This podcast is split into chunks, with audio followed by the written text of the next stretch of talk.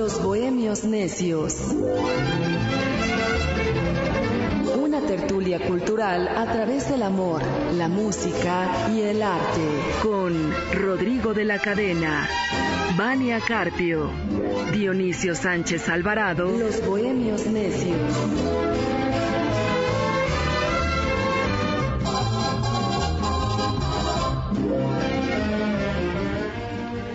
Muy buenas tardes, audiencia dominical de los Bohemios Necios. Les saluda Vania Carpio y tengo el placer de saludar y estar aquí en cabina, por supuesto, también con Rodrigo de la Cadena, nuestro Bohemio Bañor, y Dionisio Sánchez Alvarado. Buenas tardes, Dionisio. Hola amigos, buenas tardes. Eh, qué placer, qué gusto que estén con nosotros. En el apoyo técnico tenemos a Andrés Saavedra y qué bueno que nos acompañen aquí en el 760 de amplitud modulada. Eh, ¿Qué tal le fue a usted aquello con lo de la concentración? ¿No tuvo algunos problemas para desplazarse usted que, que tal vez no vino a eso?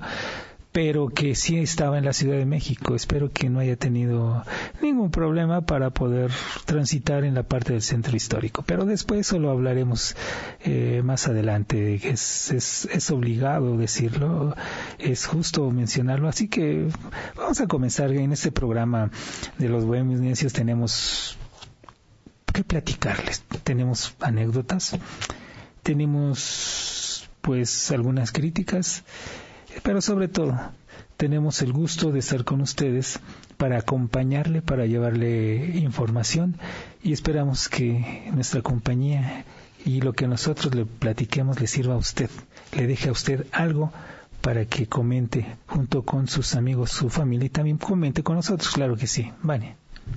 Sí, pues como bien anuncias, tenemos muchas notas, así que quédese con nosotros. Ya sabe que revisamos la agenda cultural de la semana, tanto eventos importantes que pasaron en la semana que hoy concluimos como futuros, notas importantes y ahora hemos decidido que vamos a tener una nueva sección que se llama el anecdotario para los bohemios nostálgicos que también compartimos esta, este gusto por las historias que no mueren y se hacen clásicos, ¿verdad, Dionisio? sí, hay muchas cosas que platicar. Todos los días hay, hay motivo para recordar, hay motivo para sentir la nostalgia con alguna anécdota, ¿eh? Todos los días. Antes de, entrar a, los temas, les recordamos nuestras redes sociales para que nos escriban, nos comenten y, y formen parte de nuestra charla bohemia en Twitter, Instagram, Facebook, arroba Dionisio Bohemio, arroba Vania-RC, arroba Rodrigo de L. Cadena, arroba Radio Canón 760 AM. ¿Y nuestro teléfono, Dionisio? Es el 55 55 18 77 60. Ese es el teléfono. Y estamos aquí listos en cabina para recibir sus comunicaciones. Pero bueno, pues entramos en, tema. Eh, este primer bloque vamos a, bueno, como bien dices, es importante hacer mención de la gran concentración que vivimos hoy a favor del INE. toda, esta, toda la concentración que vivimos hoy fue totalmente en paz, fue pacífica, fue muy amigable. Todos los reportajes, fotos, incluso historias particulares de Instagram, de Twitter, de los medios oficiales y no oficiales, en fin, nadie nos podrá negar que fue absolutamente pacífico, en excelente ánimo, y todos al, al unísono diciendo mi voto no se toca, el INE no se toca, defendamos la soberanía, defendamos a México. Creo que fue ejemplar, fue majestuoso incluso ver tanta gente, yo vi muchísima gente conocida, gente que además no es del mismo partido, gente que puede tener ideologías políticas distintas, incluso a lo mejor hasta contrarias, pero es que ese no era el tema. Hoy era defender tu voz y la mía, defender nuestro voz. Sí, es que en el momento en que se aplicaría, se aplicara el tan mencionado plan B, pues eh, vendrían recortes presupuestales que afectarían, le pongo un ejemplo así muy fácil, eh, cuando se instalan las casillas, eh, no habría personal para instalarlas, no habría, no habría, no existiría el personal suficiente para instalarlas.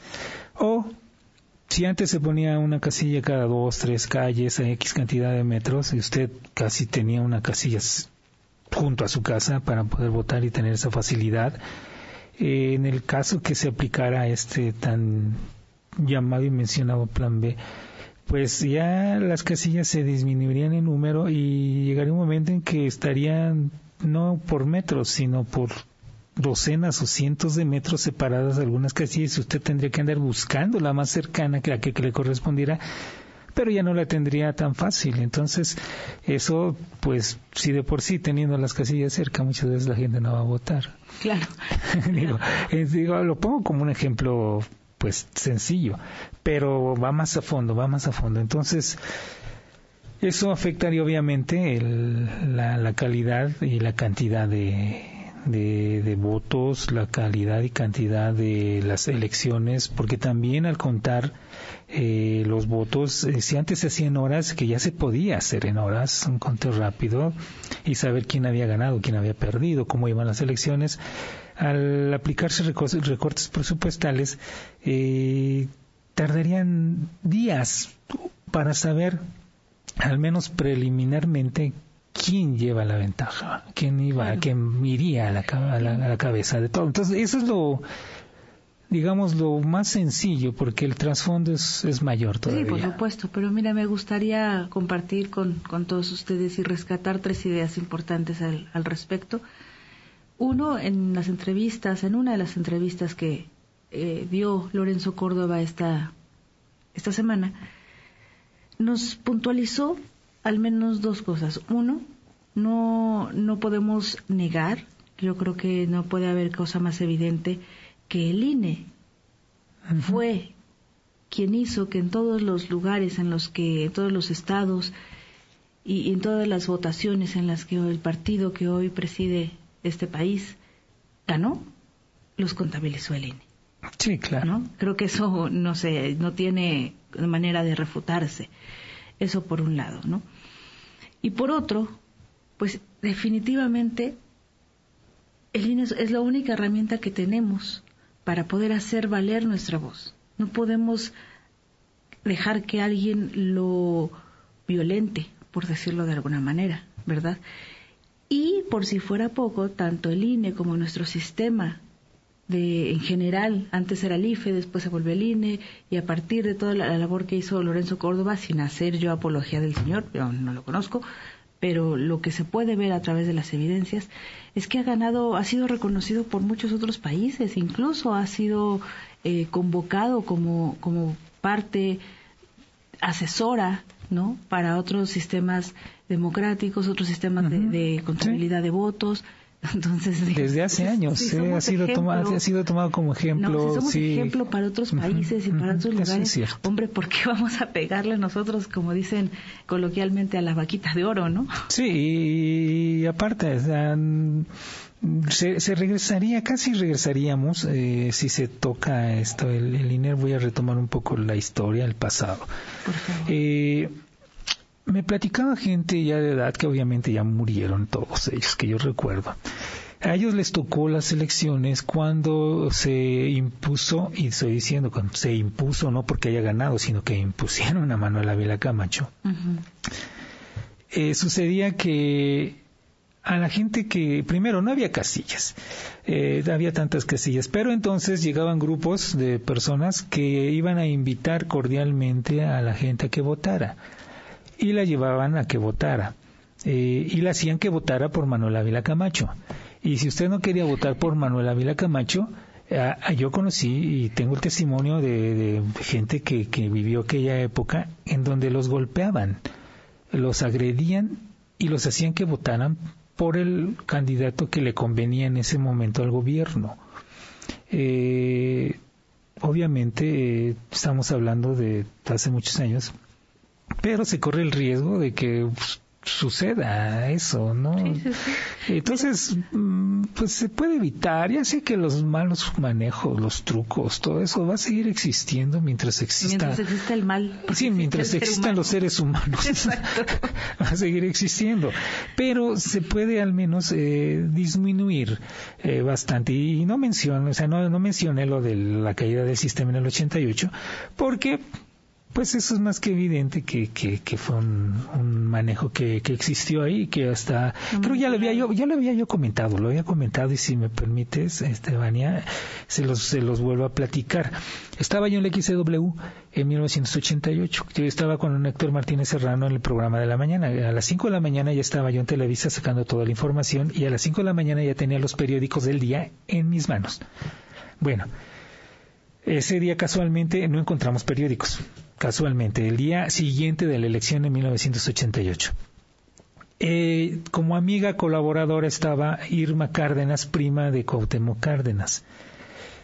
Llegó con un, con un, periódico, el Excelsior, cuya portada de ocho planas de, de, de la plana mayor, de ocho columnas decía que había ganado Cuauhtémoc Cárdenas que había arrasado en las elecciones por Cuauhtémoc Cárdenas. Resulta entonces que fuimos a buscar eh, otros periódicos eh, y, encontramos otros, pero todos decían, no decían gran cosa. Y el Excelsior, a lo largo de no sé cuántas eh, cuadras a la redonda, muchos metros a la redonda, no encontramos ninguno, ni en el mismo Excelsior, en el edificio acá adelante, que es que estaba aquí en Paseo de la Reforma, frente a donde estaba el Waikiki, eh, Reforma 13 enfrente, eh, no lo tenían tampoco el periódico de ese día, el Excelsior. Bueno, pasaron algunas horas y de pronto aparece ya el Excelsior con eh, la primera plana diciendo que había ganado Carlos Salinas de Gortari, que había arrasado en las elecciones. Y casualmente eh, la prima de Cuauhtémoc tenía dos primeras planas, una en donde decía que había ganado Cuauhtémoc Cárdenas y otra en donde decía que había ganado Carlos Salinas de Gortari. Digo, de ese nivel de manejo se, se, daba y por eso oh, después se decidió que se manejara así como se, se diseñó todo el manejo del INE para evitar ese tipo, hasta el máximo tratar de evitar ese tipo de problemas. Digo, menciono dos ejemplos, uno reciente, ya ni tanto, pero bueno, reciente del 88 y el otro del cuando salió este ¿en qué año terminó? 41, 42, por ahí este Lázaro y, y que sigue Manuel Avila Camacho. Entonces, eh, eran esas triquiñuelas que existían, esos problemas que había. O lo obligaban a usted a golpes o se caía el sistema. Y con el INE se vino a mejorar mucho la calidad del conteo de votos y, del... La, y la percepción de la gente también es esa. Te sientes, en general, te sientes más seguro de que lo que estás, por lo que estás votando, la voz que estás alzando se está tomando en cuenta tal cual, no se está respetando. No sé si al 100%, pero todos creemos y confiamos en que así es, ¿no? Sí, Pero bueno, a mí me, me, me quedo y me dio gusto ver que también la percepción en general de esta concentración en el Zócalo, que excedió obviamente el Zócalo. Eh, vi en una de las publicaciones de Rosa Marta Bascal, que es una gran empresaria, líder, una voz líder en, Coparmex, me, me, dio mucho gusto cuando pone aquí estamos sin acarreados y sin lonches. y yo creo que, que, en efecto, pues así fue, así fue, la gente se, se veía, se sentía ese ánimo y es una voz que irremediablemente no se puede ni acallar y mucho menos ignorar. Sí, y aparte, bueno, no estamos eh, defendiendo a, el pasado, digamos, o a los partidos del pasado, porque recordemos también cuando fue electo como presidente José López Portillo, creo que fue candidato, casi candidato único, algo así, o sea, no contendió creo que con nadie, o sea, o votaba usted por él o votaba por él, o sea, no había opciones.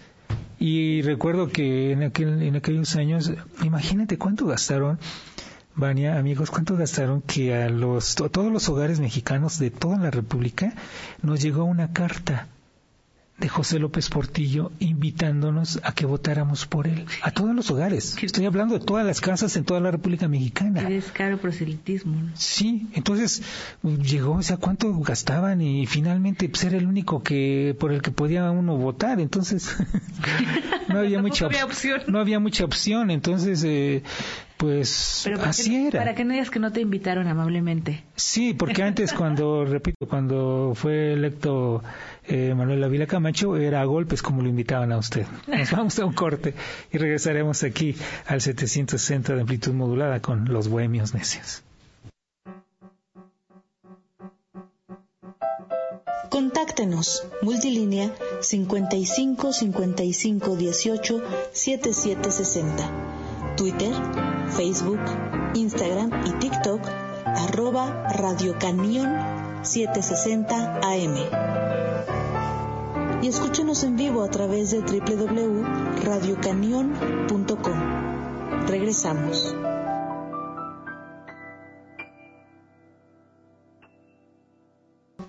Escuche esta y cualquiera de nuestras emisiones anteriores en nuestro podcast disponible en iTunes, Spotify y podomatic.com. Continuamos. No es aventura ni capricho, dulce sueño de ilusión. Si ya por fin unimos dos almas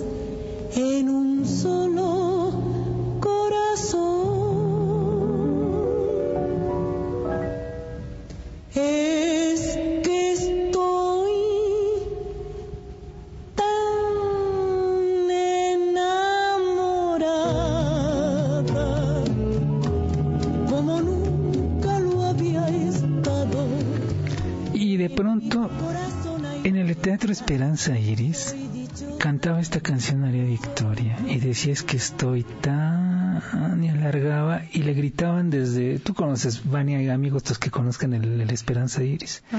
Le gritaban de las localidades pues digamos más baratas. Le gritaban cuando ella decía es que estoy tan decía estás tan buena le gritaban ahí a María Victoria y por qué escuchamos un fragmento ahí de la voz de María Victoria porque el 26 de febrero de dos diferentes años nació María Victoria. Este es nuestro hashtag ane- anecdotario bohemio.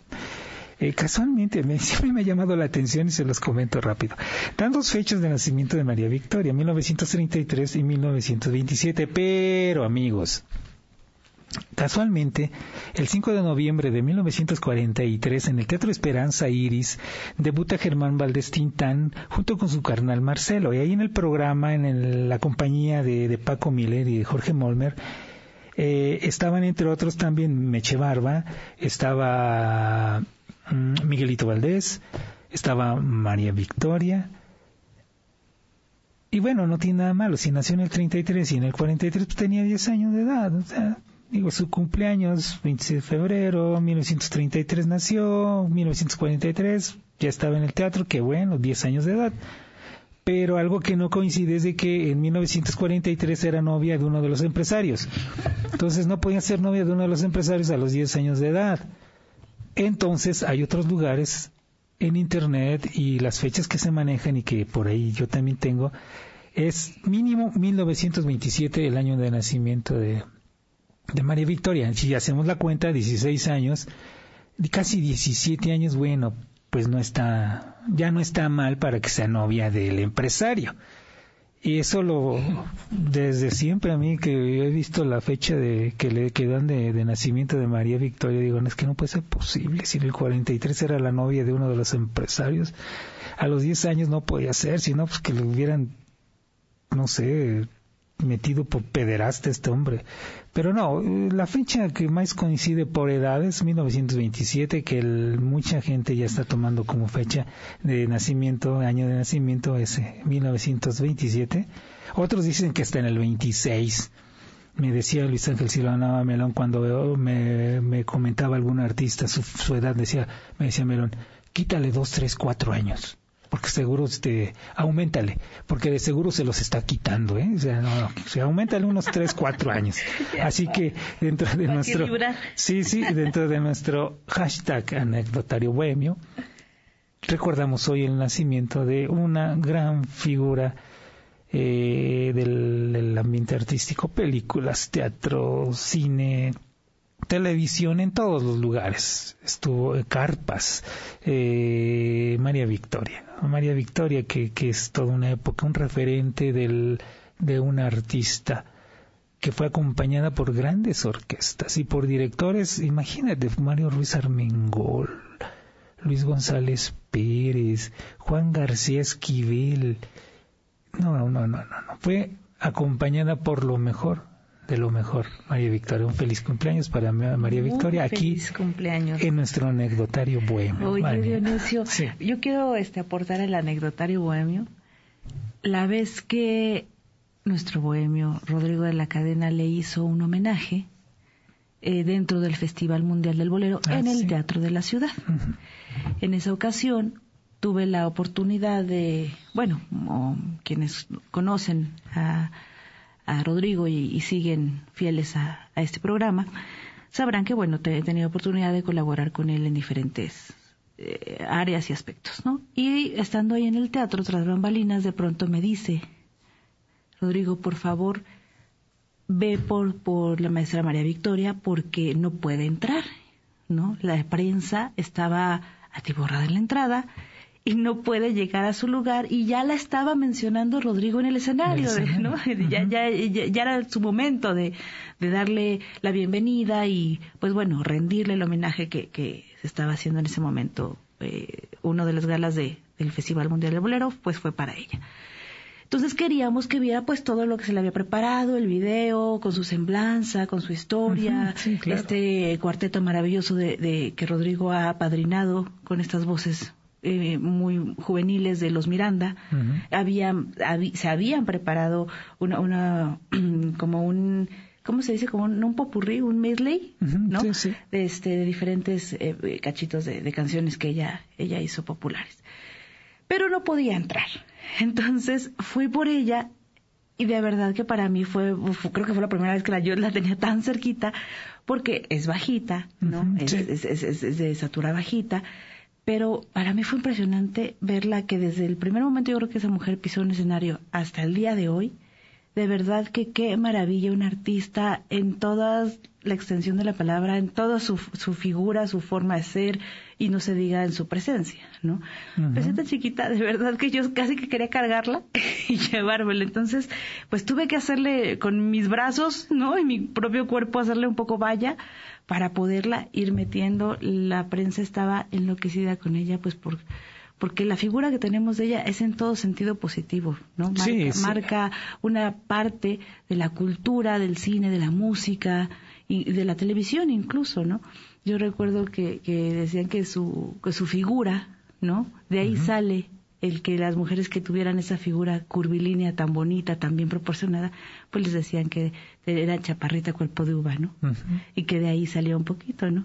Y ah, bueno, a mí en lo personal siempre me gustó mucho una de sus canciones que como nada, solo, solo ella, nadie más después de ella podía cantar Cuidadito. Ah, claro, sí, sí. Y, repito, acompañada por orquestas maravillosas, grandes orquestas, un referente de la, de lo que es la época realmente de, de, oro de la música, a la cual, desgraciadamente, lo habíamos comentado la semana pasada, se le negó, se le negó rotundamente el el Teatro de Bellas Artes, Palacio de Bellas Artes, para un homenaje cuando, cuando ella lo estaba pidiendo. Entonces fue... Ya no me hagas enojar con Bellas Artes, que ahorita vas a ver lo que te voy a contar. No, y bueno, vamos a, vamos a, eso es dentro de nuestros, nuestras anécdotas y nuestro anecdotario bohemio, pero también retomamos lo que está sucediendo.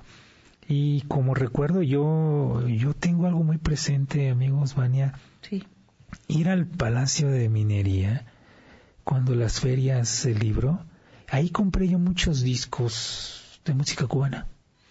Por eso me sorprende el hecho de que, y eso lo vamos a comentar amigos después del corte, que regresemos del corte, me sorprende mucho que digan que el que los stands en la feria de libros sean tan caros. Ese es el tema. Que, que sean tan carísimos. Yo me acuerdo que este hombre que vendía los discos que yo iba, compraba yo ahí discos de música cubana, pues cuando mucho llevaba como unos 30, 40 discos.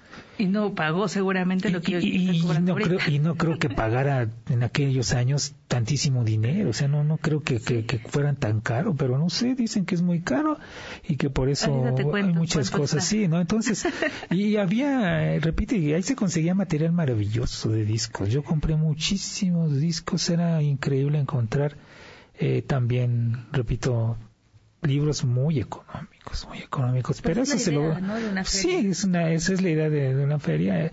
Y repito, yo me voy con el referente de la música, que para mí, pues era yo, cuando era la feria del libro, yo no iba tanto a comprar libros, iba a comprar discos. Claro. Porque yo encontraba discos que en ningún otro lado los encontraba y muy baratos. Pues es que de eso se trata, de que sea una oportunidad de encontrar libros o discos, música de arte en general, cultura, que no te encuentras tan fácil en otros lugares. Entonces, sí. vamos a reunirnos, ¿no? Sí, claro. Pero bueno, ahorita comentamos, te voy a decir en cuánto Sí. está y te vas a sorprender. De cuál- que está más cara que la feria de Guadalajara, que ya era por antonomasia la más cara. La más Pero cara. bueno, vámonos de una vez a un corte, ¿te parece? De acuerdo. Y volvemos, querida audiencia de Bohemios Necios. Síganos en Twitter, Facebook e Instagram, arroba Rodrigo DL Cadena, arroba Dionisio Bohemio, arroba Vania-RC. Regresamos.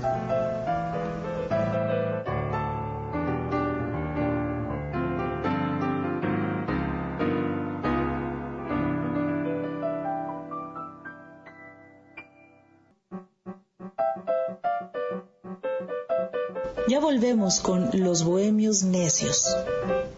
Aquí en Radio Cañón 760 AM.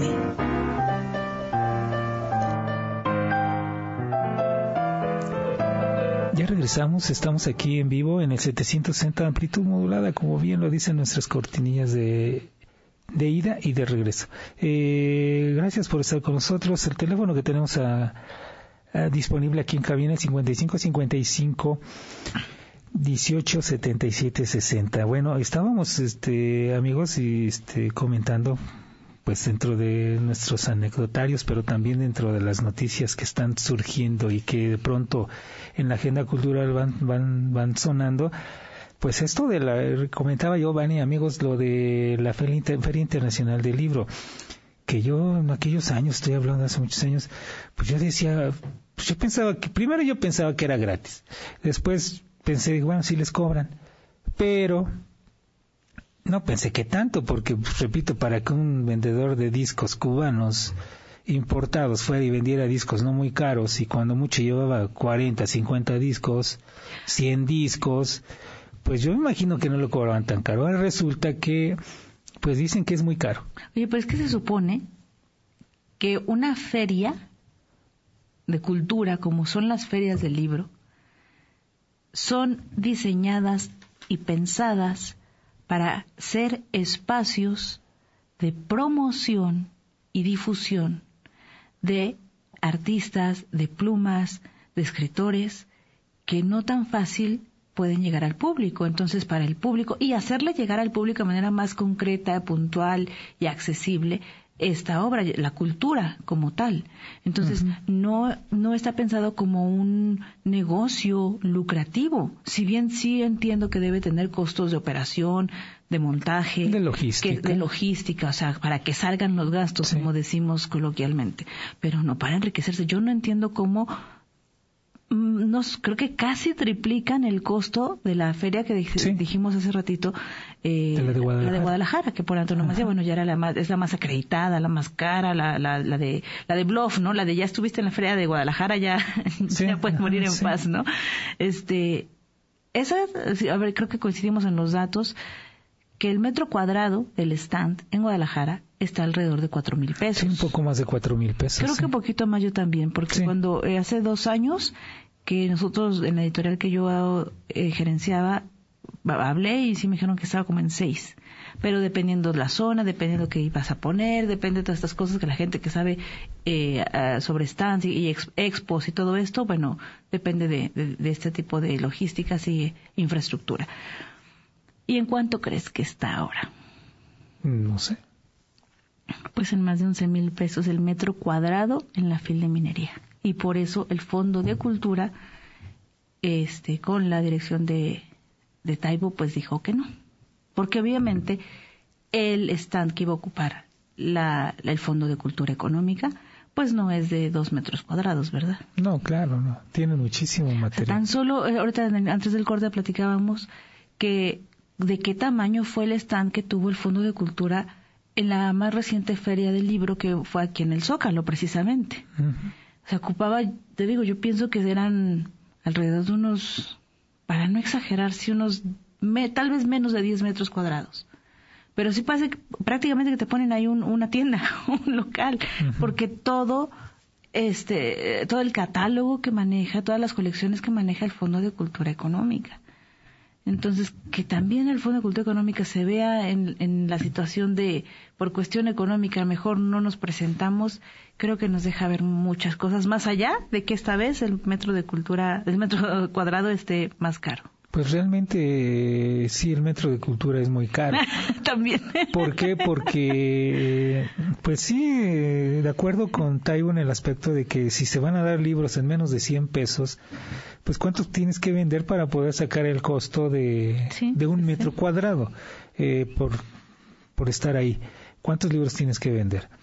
Pero también es eh, privar a la gente de de poder adquirir, acercarse a adquirir en esta editorial eh, todo lo que ellos manejan. También ahí está mal. Pero también eh, en el aspecto, de acuerdo, la logística cuesta, cuesta pero los precios son exagerados, repito, y, creo que, dije bien al mencionar que el metro de cultura es muy caro. El metro cuadrado de cultura es muy caro. ¿Sí? Porque recuerdan, amigos, recuerdas, Dania, que, que tuvimos aquí en entrevista a los amigos del Tianguis Cultural NESA.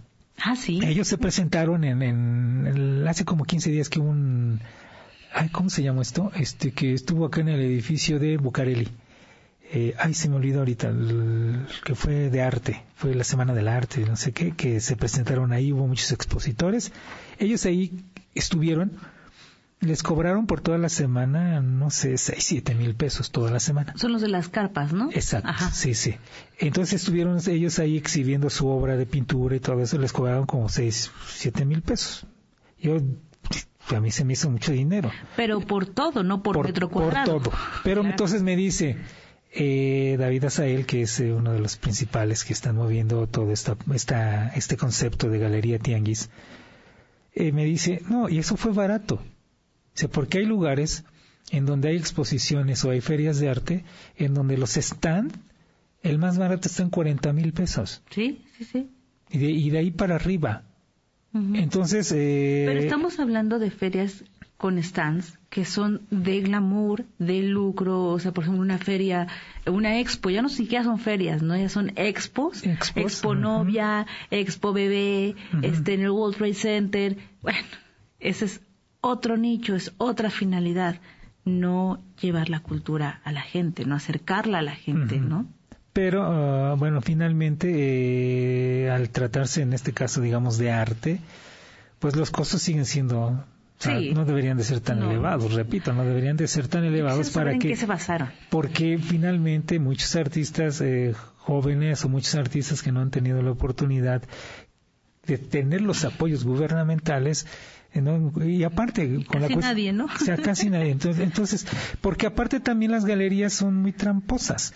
Eh, no sé, hay mucho que podrían platicarnos amigos artistas, como en el caso de las galerías, que te piden obra, a los pintores, digo, porque conozco, mis cuñados son pintores, eh, tengo amigos pintores, muy buenos pintores, eh, les piden obra o ellos hacen la convocatoria, una, una galería es una convocatoria, todos los artistas que no sé qué vengan y traigan sus obras, o si usted tiene obras, venga y es artista, tráigalas y no sé qué.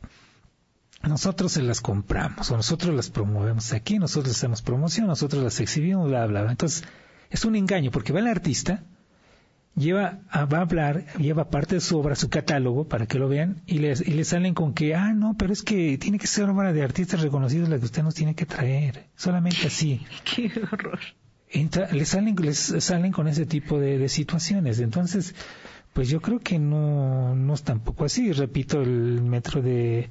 Y por eso es que digo que el metro de cuadrado de cultura sale sale muy caro en este país. No sé si en otros países sea así, pero sí es muy, muy, muy costoso poder llevar la, la cultura, la que es lo que sea, ¿eh? Lo que sea. Fíjate que eh, el señor Taibo, que ha sido, yo he escuchado, muy criticado por muchas situaciones, cosa que yo no, no tengo todavía argumento, no, no conozco bien como para dar una opinión, pero tampoco es el tema.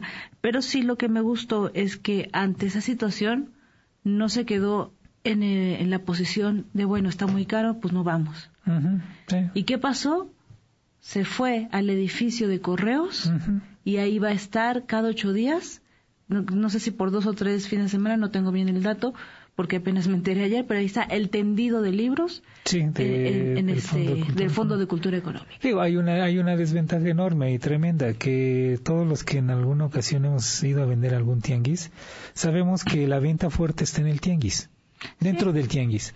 Si te pones fuera del tianguis, no tienes opción mucha de, de, vender definitivamente. Así es. Pero ese es el problema. Pero con el Fondo de Cultura Económica no me preocupa tanto porque creo que los que somos eh, seguidores de ciertas plumas o de ciertos libros, ciertas colecciones, los vas a buscar. y si uno ve que ahora están enfrente ahí en el, en el, en el Palacio de Correos, al menos tan solo a mí sí me da curiosidad ir a ver el Palacio de Correos, el tendido de libros, porque además el Palacio de Correos es hermoso. Sí. Es una visita turística obligada. Pues ojalá y si tengan suficiente gente que vaya a adquirir eh, libros, que vaya a adquirir las obras que se que se que se que se, que se que se compre, que se lea un poco más y Además tienen una colección, creo que, no sé si ya la comenté aquí, si no se las comento, no creo que lo puse en mis redes hace un tiempito, que me llamó mucho la atención, que es justamente una serie de, de novelas, libros de diferentes géneros, de los que extrae un extracto, a lo mejor un capítulo, o que son cuentos cortos o novela corta, que cuestan desde 10 pesos, 20, 25 pesos.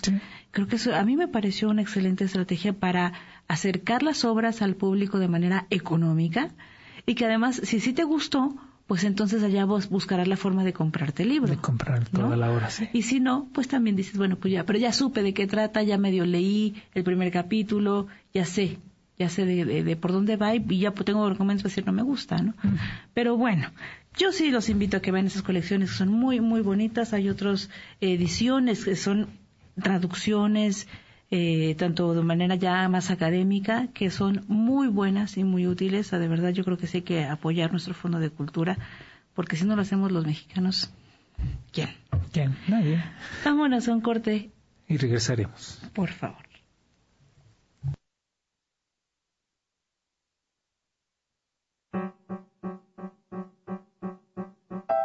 Los Bohemios Necios. Regresamos.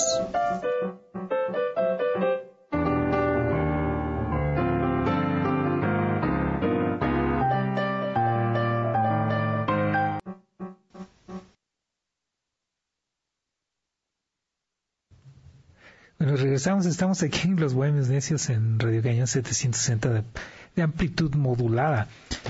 Tenemos algo de música que seleccionamos que nos gustaría mucho que, que escuchar a usted a ver qué le recuerda, si le recuerda algo. ¿La tenemos lista, Andrés? ¿Sí? Parece que sí o no. Creo que algo se nos complicó ahí, pero... Creo que el sistema... Ahí está, ahí está. Ahí está. Escuche usted esto.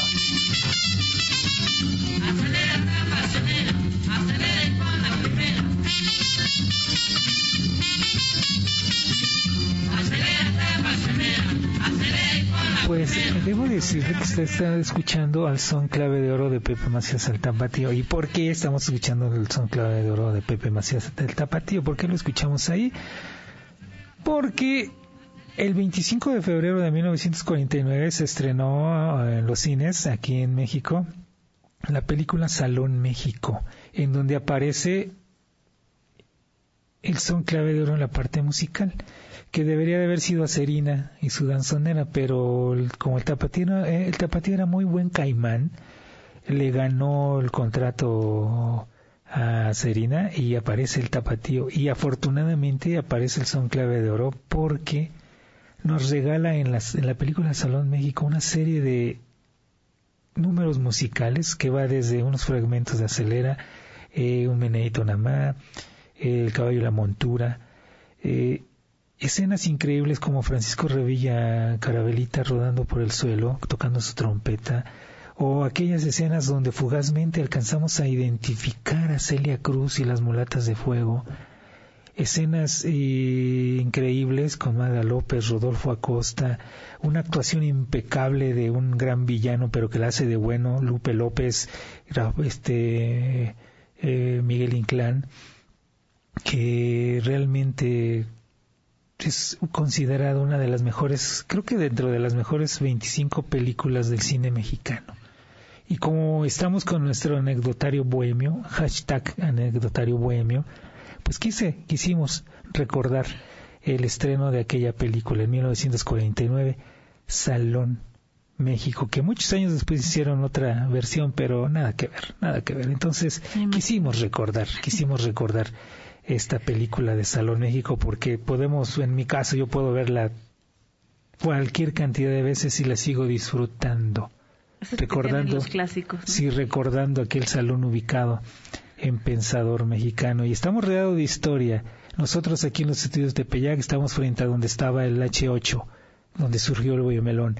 Acá adelante, si vos estás caminando sobre el Paseo de la Reforma, está el Excelsior, enfrente estaba el Guayquiquí, donde tocaba el son clave de oro nos vamos hacia frente, hacia cruzando calle acá donde está la iglesia de San Hipólito, nos vamos derecho sobre Reforma y vamos a ir a dar a la zona donde está, donde estuvo ubicado. Eh, vamos a encontrar la colonia Guerrero, vamos a encontrar la zona donde estuvo ubicado y fue derribado el, el Tivoli, eh, vamos a caminar y vamos a encontrar donde estaba eh, el Salón México, un pensador mexicano, en fin, la Ciudad de México está llena de historia musical. Es maravilloso. Sí, es recordarlo. Sí, caminar es, hermoso. ¿eh? Así que un día de esos nos vamos a organizar un, una tour de todos los lugares en donde existió buena música. Oye, Sería ¿qué bonito. eso? Transmitimos mientras vamos paseando y le vamos sí, sí, sí, a la gente. Sí, así como puede uno, es, que en todos los eh, podemos irnos sobre la calle de República de Salvador y había cualquier cantidad de lugares donde había música, buena música. Cada calle te da para un programa. Sí, exacto. Eh, hablando nada más de cuestión musical, porque hay otros programas como Héctor de Mauleón que tiene su programa que ellos hablan de historia. Sí, claro. De historias y de, de leyendas, mitos musicalmente podemos ir caminando por la Ciudad de México y muchos lugares vamos a encontrar verdadera historia musical. El primer lugar en donde tocó a Serina, en donde tocaba el Melón, el primer lugar en donde llegó eh, Damaso Pérez Prado, en que donde estaba el Macao, ahí en, en Bolívar y Mesones, en fin que ahí estuvo Tongolele, que siempre lo negó Tongolele, que dijo, es que nada más una vez estuve yo ahí. No sé por, no sé por qué niegan. ¿Por qué esa vergüenza? No sé por qué esa vergüenza. Lo mismo, fíjate, digo, que en paz, eh, como decía Melón, que en paz espante. Digo, Marilu, este, siempre negó que, que ella hubiera cantado en carpas. ¿Marilu? Marilu. Pero sí, ¿no? cantó en el, ella actuó en el, en el colonial, era un teatro carpa. Sí, sí. Era un teatro carpa. Ah, bueno, a lo mejor para ella era teatro. Y, sí, y ella decía que no, que era teatro y que ella nunca cantó. Pero decía, no, es que este era teatro, era teatro, era carpa. Porque ahí inclusive hay fotos, digo, se llegó a presentar Pedro Infante y Jorge Negrete alternando, o sea, no tenía nada de malo. O sea, Oye, pero tampoco, es que yo creo que desde ahí viene eh, la discriminación, oye, no era indigno. Las carpas son las primeras que sacaron a grandes talentos. Sí, digo, la, que, la gran artista que mencionamos hace unos minutos, María Victoria, salió de ahí, de las carpas. Y muchos. Meche Barba, Miguel Inclán, que estuvo en el Salón México, eh, Gloria Marín estuvo en, ahí. Y grandes actores y actrices. Sí, sí, bueno, el que hemos mencionado siempre, siempre, siempre, este... Eh, Marcelo, eh, Clavillazo, Resortes, eh, Palillo, muchísimo. Miguelito Valdés llegó, me parece, también a actuar en tanto en teatros como de pronto dice ahí. Mario Ruiz Armengol salió de las carpas. El único Saben que el único que no estuvo en carpas y que muchos mencionan en todos lados en Facebook, en internet y todo eso, en televisión, en radio, mencionan que, ah, las de las carpas surgieron grandes cómicos como Germán Valdés Tintán. Tintán nunca estuvo en carpas. Él sí no. Él sí no. él, él directamente de de la radiodifusora donde lo descubrió Paco Miller, de ahí directamente al teatro y llegando aquí a la Ciudad de México, teatro y cabaret, centros nocturnos de categoría como el patio. Sí, sí, eso Así que no estuvo, Tinta no estuvo en carpas, ya dejes de, todos aquellos que dicen que estuvo en carpas, no es cierto. Bueno, ya, hasta aquí nuestro anecdotario bohemio. Oye, pues mira, para inaugurar tu hashtag antes de que se me olvide, le platico. Le platico que este próximo sábado 4 y domingo 5 de marzo tenemos el Café y Chocolate Fest. Ya saben, creo que ya se han dado cuenta que a mí me encanta andar viendo los, los festivales que hacen el Cat Fest, el Gato Fest, bueno, ahora es de café y chocolate. Y bueno, sabemos que México es de los más mayores productores de excelente chocolate y también de café, porque luego creo que la gente, ahora ya no tanto, pero antes eh, creo que me despreciaban un poco el café mexicano, que si colombiano, que si cubano, que era el mejor. Son deliciosos, pero aquí, por favor, nuestra tierra nos da su fertilidad nos da para un excelente café mexicano. Y lo pueden ver ahora en esta, en esta edición del Chocolate Café Fest. 4 y 5 de marzo en es el Palacio de la Autonomía de la UNAM. A partir de las 10 de la mañana iba a haber taller sensorial, contraste de café, taller de la historia de los sabores del chocolate, de la literatura que hubo también en torno al café y el chocolate, ceremonia del cacao, eso es lo que me llama muchísimo la atención, y por supuesto que va a haber música y artistas en vivo. Sí, van a cantar aquí de un rey de chocolate con nariz de cacahuate. Fíjate que no sé, pero la voy a proponer a uno de los cantantes que sé que va a ir para que, haga alguna versión. una de esas. Y bueno, y además una gran tradición aquí, simplemente hace muchos años, no sé ahorita, pero hace muchos años usted iba a la calle de López y Ayuntamiento y cualquier cantidad de cafeterías y ahí estaban tostando y preparando el café y mucha gente iba a comprar su café ahí. Fíjate que la, ceremonia del cacao me llama mucho la atención porque me hace pensar, no sé cómo la van a realizar ahí, ya les contaré de ello anoche que voy a darme la vuelta. Pero me hace pensar que cuántas cosas no se han desarrollado en torno al café y al chocolate. Tan solo la obra que comentábamos de Laura Esquivel hace ocho días, ¿no? De como agua para chocolate. Y todas estas historias familiares o incluso de parejas, de amor, de, de negocios, todo lo que hemos desarrollado alrededor de un café o de un chocolate. Pues si Dios lo permite, la próxima semana de tú vas a, Voy a reportar. Vas, a reportear esto y yo les estaré platicando de aquellos cafés de chinos tan populares que existieron que son ya legendarios y que hubo muchos en la Ciudad de México y en lugares en donde llegaban artistas eh, donde se reunía la creminata de la artisteada de las carpas y de los teatros. Y creo que ya se nos acabó el tiempo. Pues nos vamos a ir a, tomar un rico café. Les invitamos a que usted también cierre su domingo con un rico chocolate. Y pues nada, muchísimas gracias por su atención. Gracias a Andrés Saavedra que siempre nos salva. Gracias Dionisio. Yo soy Ivania Carpio. Y quédense con el estudio de Rodrigo de la Cadena. Gracias. Hasta luego. Hasta la próxima semana.